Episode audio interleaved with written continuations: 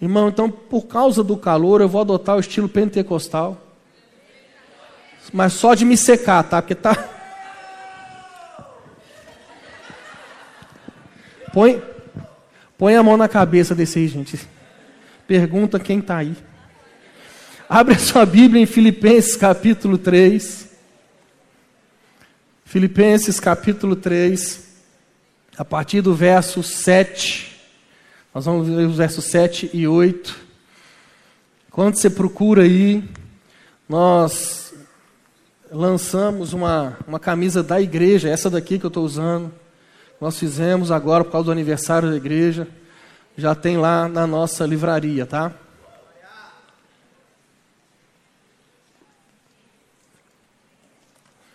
Filipenses capítulo 3, verso 7. Mas o que para mim era ganho, reputei por perda, reputei o perda por Cristo.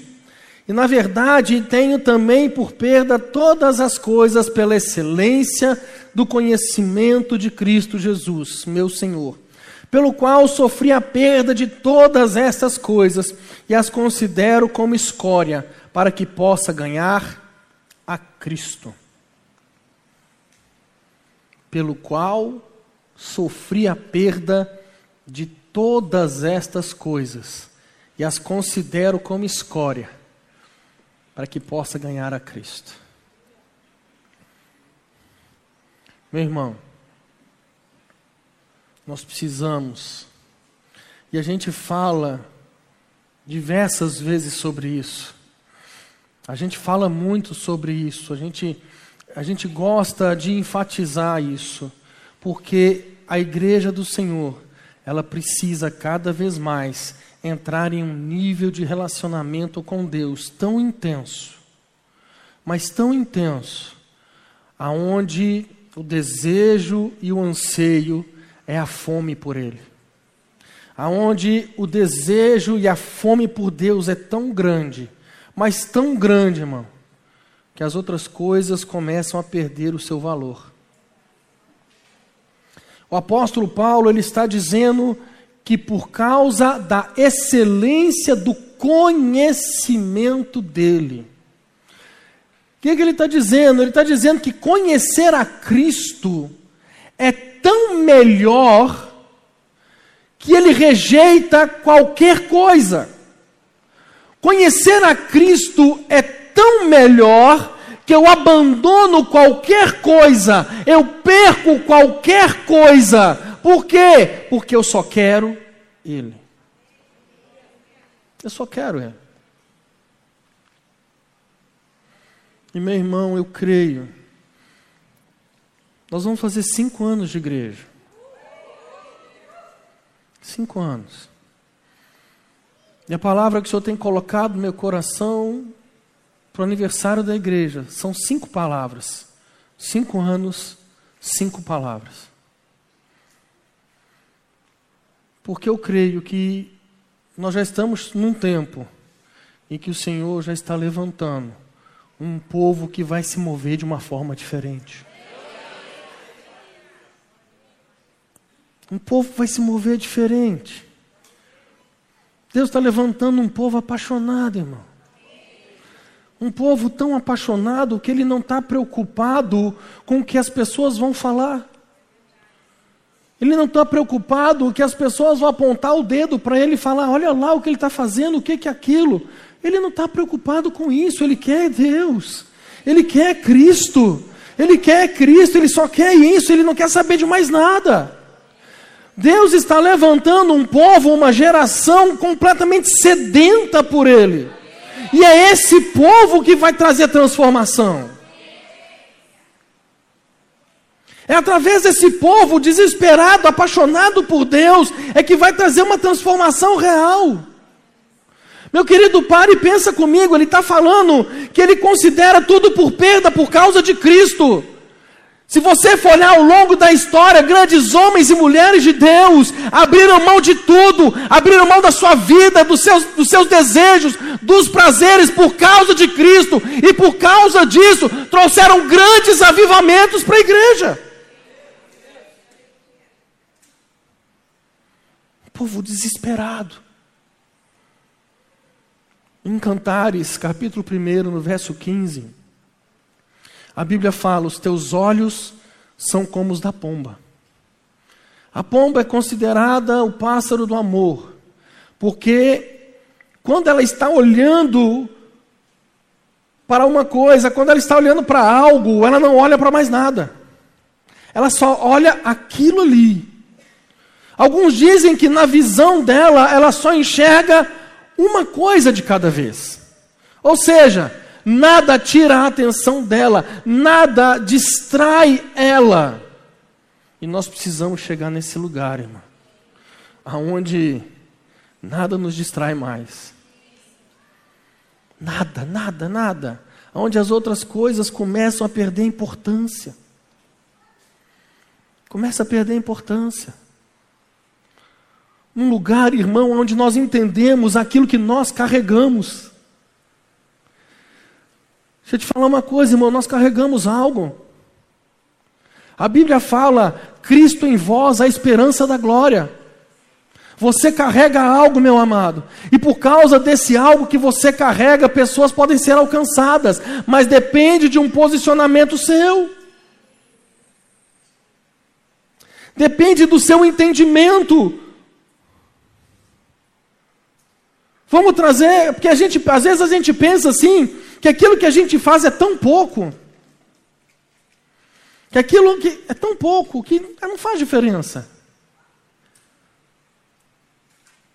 Mas se você vem para a igreja, se você é obreiro, e você entende o teu chamado.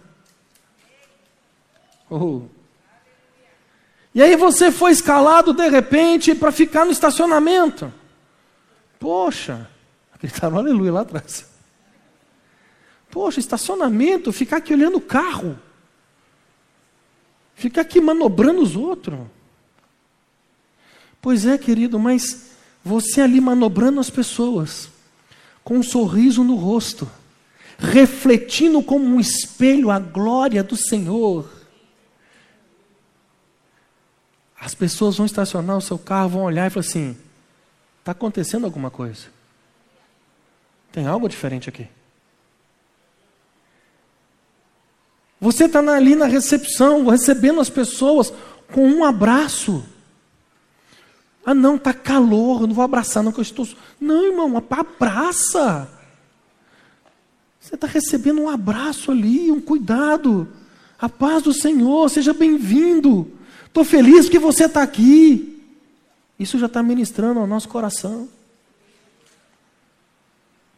Ah, mas eu estou escalado para limpar um banheiro. Ô oh, irmão,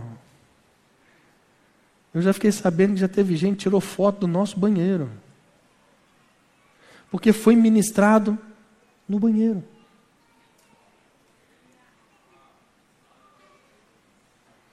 E talvez você pense assim: não, o mais importante é aquele que está lá no altar com o microfone. Ô querido, quando a gente sobe no altar para pregar, é só o complemento daquilo que Cristo já fez através da tua vida. É só o complemento, querido. Não existe aquele que é menos importante. Nós temos encargos diferentes. Mas a nossa mentalidade tem que ser: eu estou fazendo isso por Cristo, eu faço isso pela obra, eu faço isso porque eu vou ganhar gente, eu faço isso porque pessoas vão se converter, eu faço isso porque tem um propósito.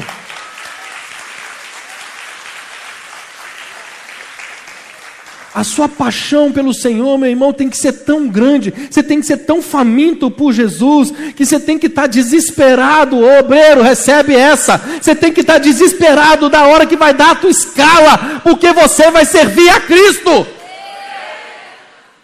Entende isso, irmão? Quando vai chegando o dia do GC, você tem que ficar assim: vai ter GC hoje, hoje eu vou sentar com os meus irmãos, a palavra vai ser ministrada, nós vamos ter comunhão, vai ter um momento, o lanche é bom demais da conta, vai ter um momento do lanche, e nós vamos ter comunhão, e nós vamos ter junto, e vai falar de Jesus.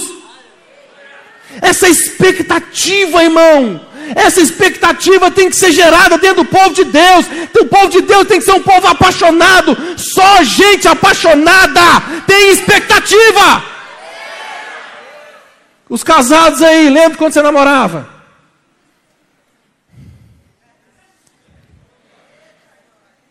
Jesus amado.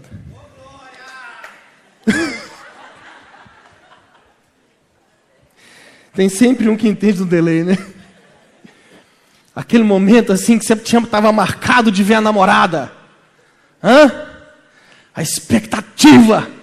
Ah, hoje eu vou ver ela. Aleluia. Então, irmão, lembra dessa expectativa? É essa que você tem que ter por Jesus. É essa. É a expectativa que você tem de levantar de manhã e já começar a falar com Ele. A expectativa que você tem de durante o dia começar a pensar: quando eu chegar em casa, eu vou mergulhar na palavra. Quando eu chegar, quando eu chegar em casa, eu vou cair de cabeça na Bíblia e não tem Satanás que vai me interromper. Expectativa por Deus, irmão. Sabe? O povo de Deus precisa ter isso. Essa paixão, esse desejo. Quando você começa a caminhar, meu irmão, por, apaixonado por Jesus, quando você é apaixonado por Jesus, quando você tem esse desespero, esse desejo, quando você tem essa expectativa, deixa eu te falar uma coisa: o teu coração, a tua mente não tem espaço para conversa fiada, não tem espaço para fofoca. É. Não tem espaço para arrogância, para orgulho, para soberba, porque o seu coração e sua mente é só dele. É só dele, irmão. Esse desejo por Jesus. O que Deus quer de mim, de você, é que a gente busque Ele de tal forma que nada mais tem importância. Nada mais. O Senhor vai nos levar a um lugar onde nós vamos querer Ele tanto, mas tanto, mas tanto, que nós não vamos mais preocupar com qualquer outra coisa. Não vamos preocupar com mais nada. Mas aí a gente, né? Ah, pastor, mas eu, eu, eu não sei orar direito. Ah, tem, tem, tem uns irmãos na sala de oração que eu acho maravilhoso. Os irmãos entram na sala de oração, e aí tem alguém orando, aí a pessoa que vai, que está conduzindo a sala de oração, fala, fulano, pode orar para a gente? E tem uns que aparecem assim, fulano saiu.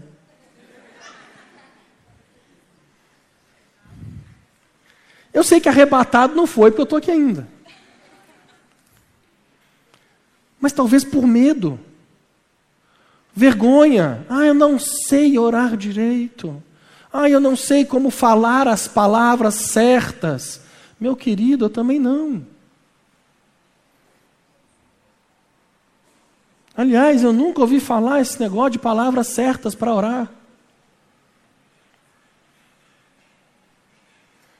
Não, tem que. É que sim, tem uns irmãos que eles oram de um jeito que a gente até se sente intimidado, né? É, não é verdade? Umas palavras difíceis, principalmente os irmãos que leem King James.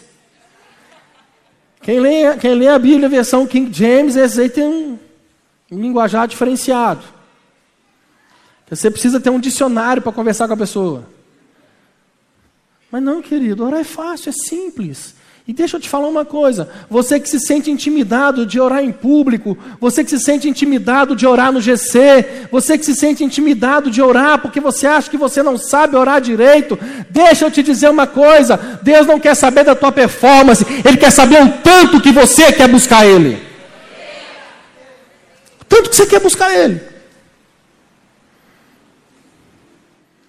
Porque tem muita gente que ora bonito, palavras bonitas, uma, uma, uma fala eloquente, mas faz a coisa mecanicamente. Às vezes a pessoa vai né, deitar para dormir, e aí de repente ela lembra que ela não leu a cota diária dela da Bíblia. Então aí você fica com sono, com a sua Bíblia na mão, tentando completar a sua cota diária, porque você tem aquela meta de ler não sei quantos capítulos por dia. Deixa falar uma coisa, você não está aproveitando nada, amado. Nada. Porque não é mecânico. Não é assim que funciona. Eu já contei essa história aqui uma vez, mas certa vez um casal se chega para um pastor para se aconselhar. Estavam brigando. O marido disse que a mulher era completamente louca. Maridos, por favor, não olhem para a esposa para achar que eu estou falando dela. O marido fala que a mulher é completamente louca, que perturba ela há 20 anos para ir no supermercado. Homens, quem gosta de ir no supermercado? A exceção ali. Tem que ser estudado pela NASA. Estudados pela NASA.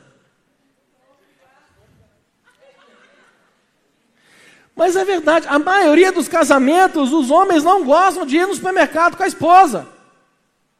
Porque o homem, para fazer compra, ele é direto. Se ele tem a lista,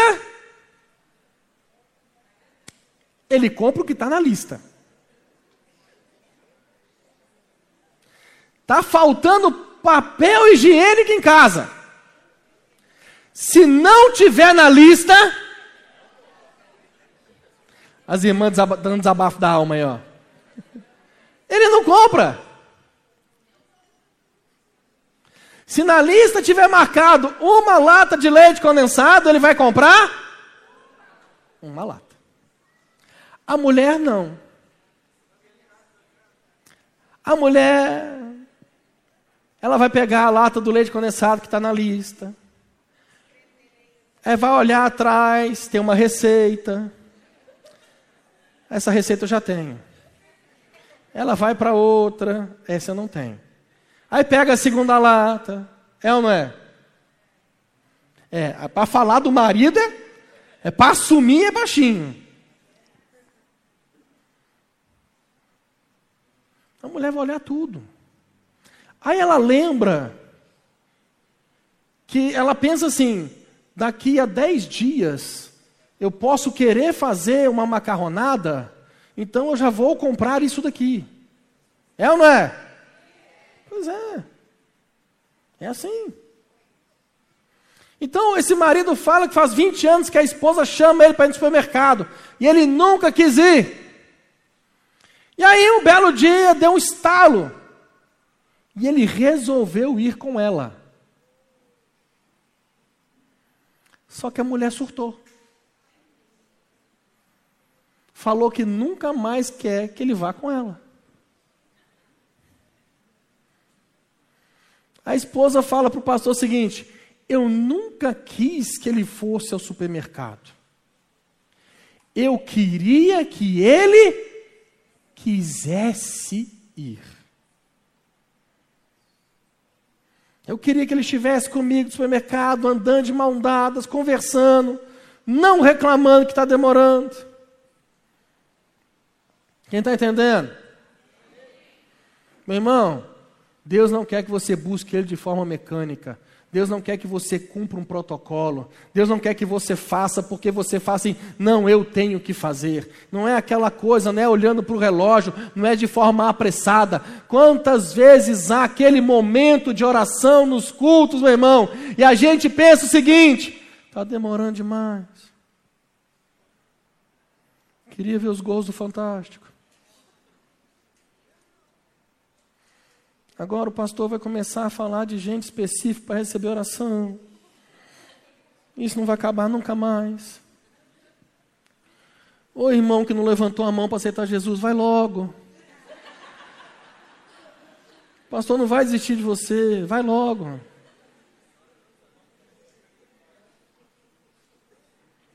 Meu irmão, Deus quer que você queira buscá-lo. Deus quer que o busquemos por amor, por paixão, por desejo, ao ponto de fazer, como Paulo diz, estarmos dispostos a perder qualquer coisa por causa dele. É dessa forma, irmão, que transformamos religiosidade em avivamento. Quando o nosso foco é errado, quando concentramos na aparência, na performance, nós estamos na religiosidade. Se a gente não está é, é, focado na essência do coração, nós estamos sendo religiosos.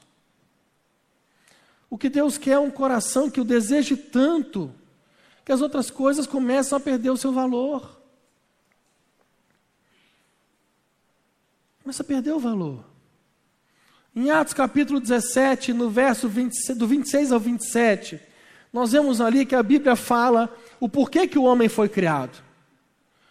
O homem ele foi criado para que buscasse ao Senhor.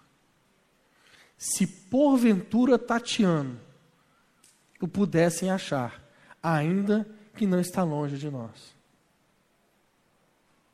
Vamos fazer aquela dinâmica que todo mundo gosta. Olha para o irmão que está do seu lado. Isso aí. Faz a sua melhor cara de crente. Aproveita que eu estou com toalhinha, faz cara de crente pentecostal. Nem sei se tem isso. E fala com ele assim: meu irmão, você foi criado para buscar a Deus. Fala com ele, meu irmão, eu fui criado para buscar a Deus. Fala com ele, meu irmão, nós fomos criados para buscar a Deus.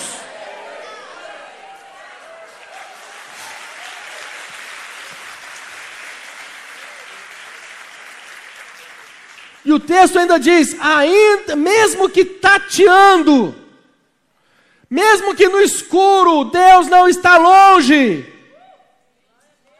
Mesmo que no escuro, ele não está longe de ser achado, ele não está se escondendo, ele, ele deseja ser achado por cada um de nós.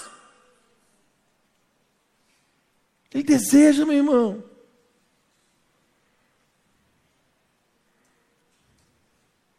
Agora, você nunca vai encontrar a Deus se você não tiver um profundo interesse em encontrá-lo. Jeremias 29, 13. Buscar-me-eis e me achareis quando me buscardes de todo o vosso coração. Ou seja, tem muita gente que não está encontrando Deus porque não está buscando da maneira correta. Não está empenhando o coração nisso. Nós precisamos entender que Deus é, é, tem que estar em primeiro lugar nas nossas vidas. Nós precisamos entrar neste lugar onde Deus é, é, ele é a primazia e todo o restante perde a importância.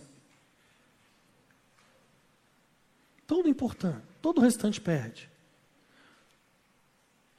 Marcos 12, 30. Amarás, pois, ao Senhor teu Deus de todo o teu coração e de toda a tua alma, de todo o teu entendimento e de todas as tuas forças. Com tudo que você tem. Deus não espera de mim, de você, nada além do que amor total. Deus não quer que você ame Ele pouco, Ele quer que você o ame com tudo o que você tem com tudo o que você tem. Nós não podemos cair nas distrações. Nós precisamos estar atentos às distrações, para não cair nelas. Quantas pessoas se perdem no caminho por causa de distrações? Nós precisamos ficar atentos a isso. E nós precisamos entender da onde vem. Quem é que está causando elas? Porque muita gente se perde nas distrações, porque as distrações vêm e eles começam a atacar as distrações. E esquece que a guerra não é contra carne, nem contra sangue.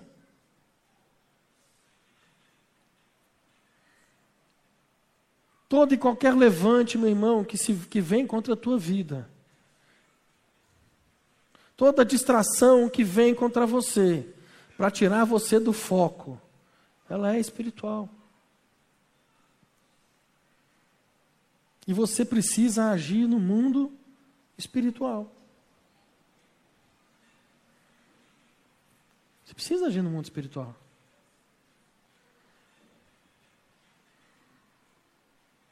Quando você vai olhar, quando Moisés pede para Faraó, para o povo ir adorar a Deus. Esse texto está lá em Êxodo 5, do 1 ao 9. Moisés chega para Faraó, Faraó e fala: Faraó, é, deixa eu e o povo irmos adorar ao nosso Deus sacrificar ao nosso Deus. E aí Faraó fala: esse povo deve estar muito ocioso.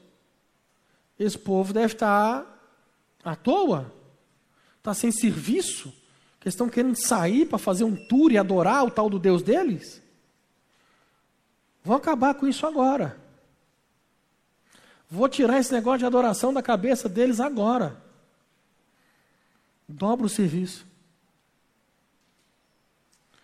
Faraó dobra a carga de trabalho do povo, para que eles não tenham tempo de pensar em adoração.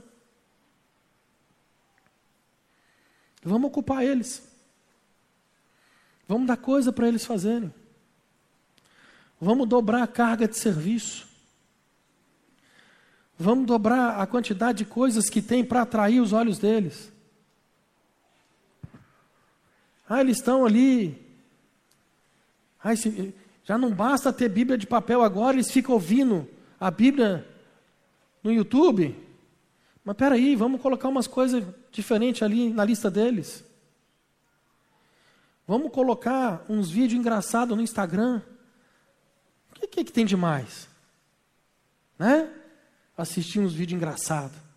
A gente precisa rir. A vida já é tão estressante. E quando você olha, meu irmão, parece que você entra num túnel. Você entra num loop temporal. Passou três, quatro, cinco horas. Distração. Distração. Vamos encher eles de trabalho. Vamos encher eles de serviço. Vamos encher eles de coisa. Hoje a comunhão com Deus ela está sendo obstruída não somente pelo pecado, mas porque estamos tão cheios de coisas para fazer que não conseguimos mais olhar só para Ele. Mesmo quando você fica em casa, irmão. Mesmo quando você consegue estar um tempo em casa, tem tanta coisa para fazer que você não consegue ter o seu tempo com Deus.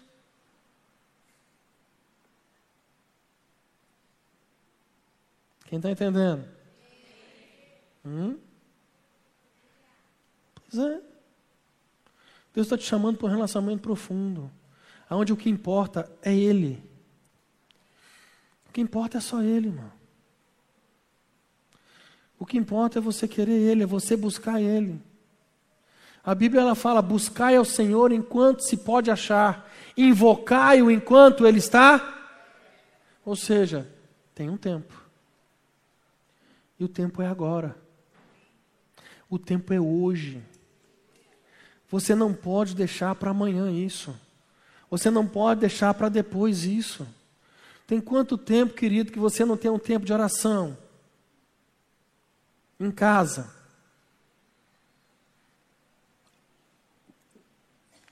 Há quanto tempo, meu querido, você não lê a Bíblia? Em casa. Há quanto tempo, querido, você não entra no mistério em casa? Você está esperando viver de culto de avivamento em culto de avivamento, amado? Deixa eu te falar uma coisa: você pode entrar num som do roda-roda dentro da tua casa. A glória de Deus pode invadir a tua casa. O Espírito Santo ele pode te encher dentro da tua casa, enquanto você está fazendo as tarefas da casa, seja dobrando uma roupa, seja lá o que for, a glória de Deus pode te pegar ali. Basta você se relacionar com Deus. É isso que você precisa entender, irmão. Aonde você estiver, Deus te pega. Basta você querer.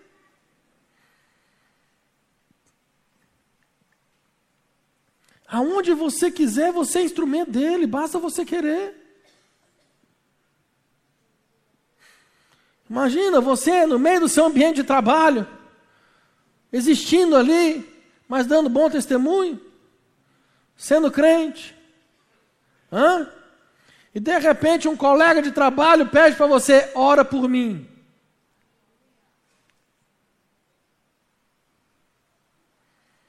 Olha, eu preciso conhecer esse Jesus ao qual você fala dele.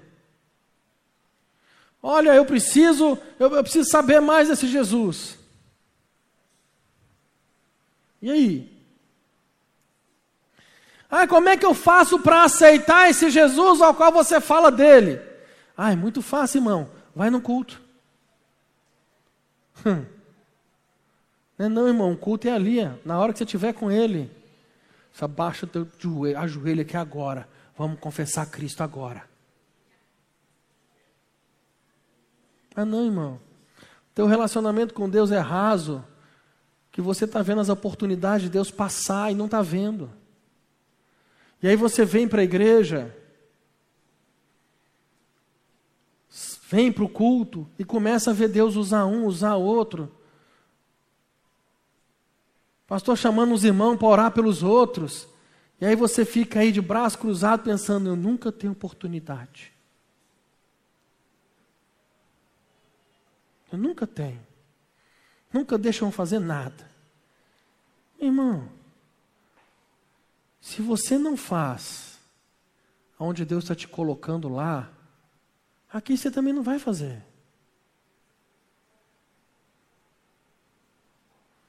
Antes de Davi ser rei, ele matou um leão e um urso e ninguém viu. Mas ele fez. Está aparecendo um monte de leão e urso para você matar. E você está pedindo, Deus me usa. Me usa, Deus. Quero ser usado pelo Senhor para tocar nas pessoas para curar a vida delas. Aí você está lá no seu trabalho, você está não sei aonde aí, aparece uma pessoa e fala assim: Nossa, eu estou estourando de dor de cabeça. Ah, tá, toma esse remédio aqui. Oh, Deus, me usa para orar por cura, Deus.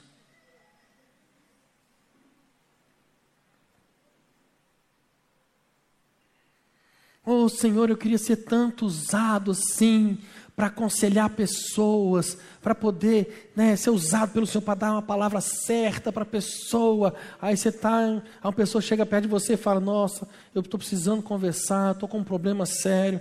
Não, fica tranquilo, eu vou marcar uma hora com meu pastor.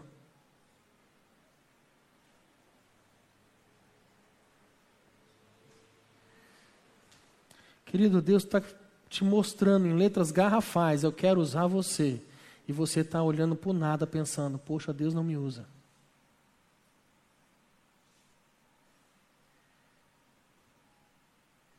Quantas oportunidades você já teve, irmão?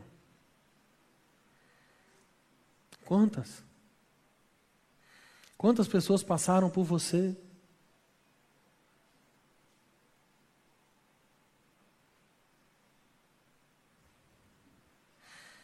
Mas talvez o problema não seja que você não está enxergando. O problema é que você ainda não é apaixonado por Ele. Porque pessoas apaixonadas, elas se entregam. Pessoas apaixonadas, elas se entregam por completo. Elas querem viver aquilo.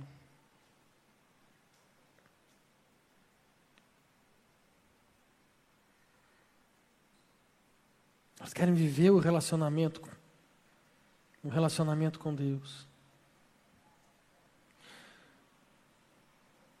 A igreja de Éfeso era uma igreja maravilhosa, irmãos. E a condenação que veio sobre eles foi a perda do amor, do primeiro amor. Aquele amor intenso. Como é que está o seu amor por Deus aí? Hum?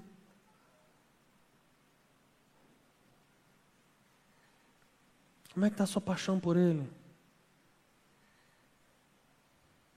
Está fria? Então, se ela está fria, nós vamos aproveitar esse calor que está aqui, vamos reacender ela. Nós vamos reacender ela, irmão. Nós vamos reacender essa chama que está aí.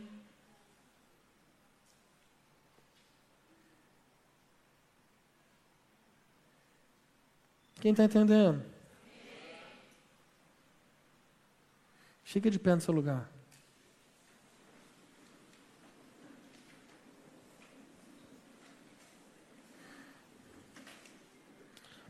Sabe, irmão, é, é interessante porque a gente faz tanta coisa.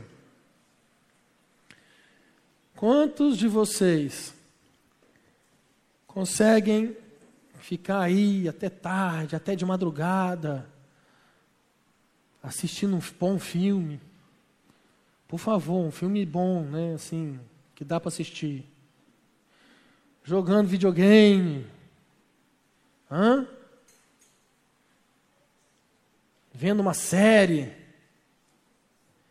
Mas quando o assunto, quando se trata de buscar a Deus, você está tão cansado, você está com tanto sono. Hum?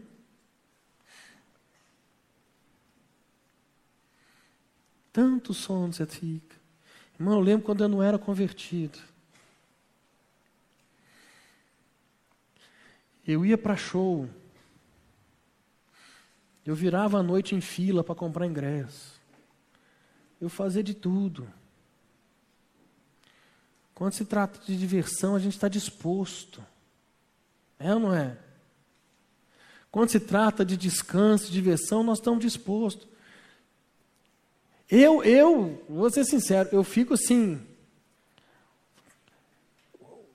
O gaúcho tem muita disposição.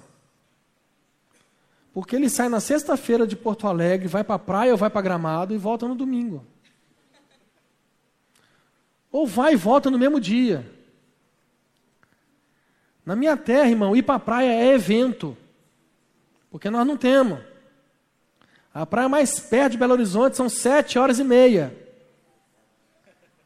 É. Mas essa mesma disposição nós temos que ter para Deus.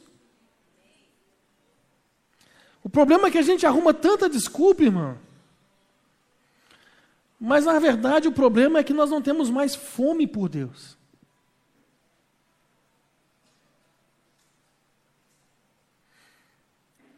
Amós capítulo 8, no verso 11. Eu queria que você pegasse essa palavra no teu espírito.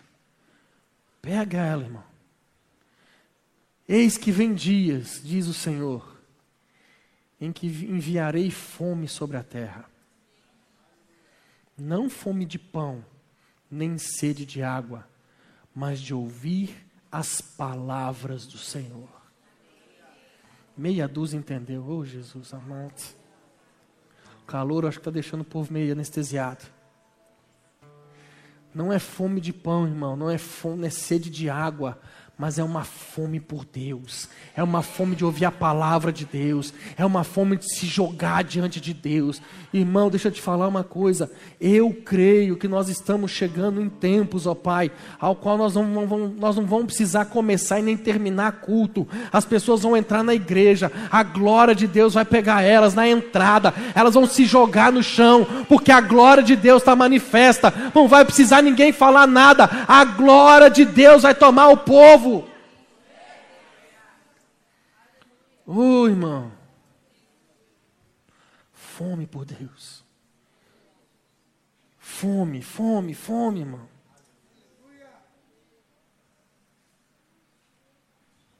Pessoas famintas por Deus não conseguem fazer mais nada antes de buscar a presença de Deus. Pessoas famintas por Deus não conseguem fazer mais nada sem se deleitar em Deus antes. Ô irmão, fecha seus olhos.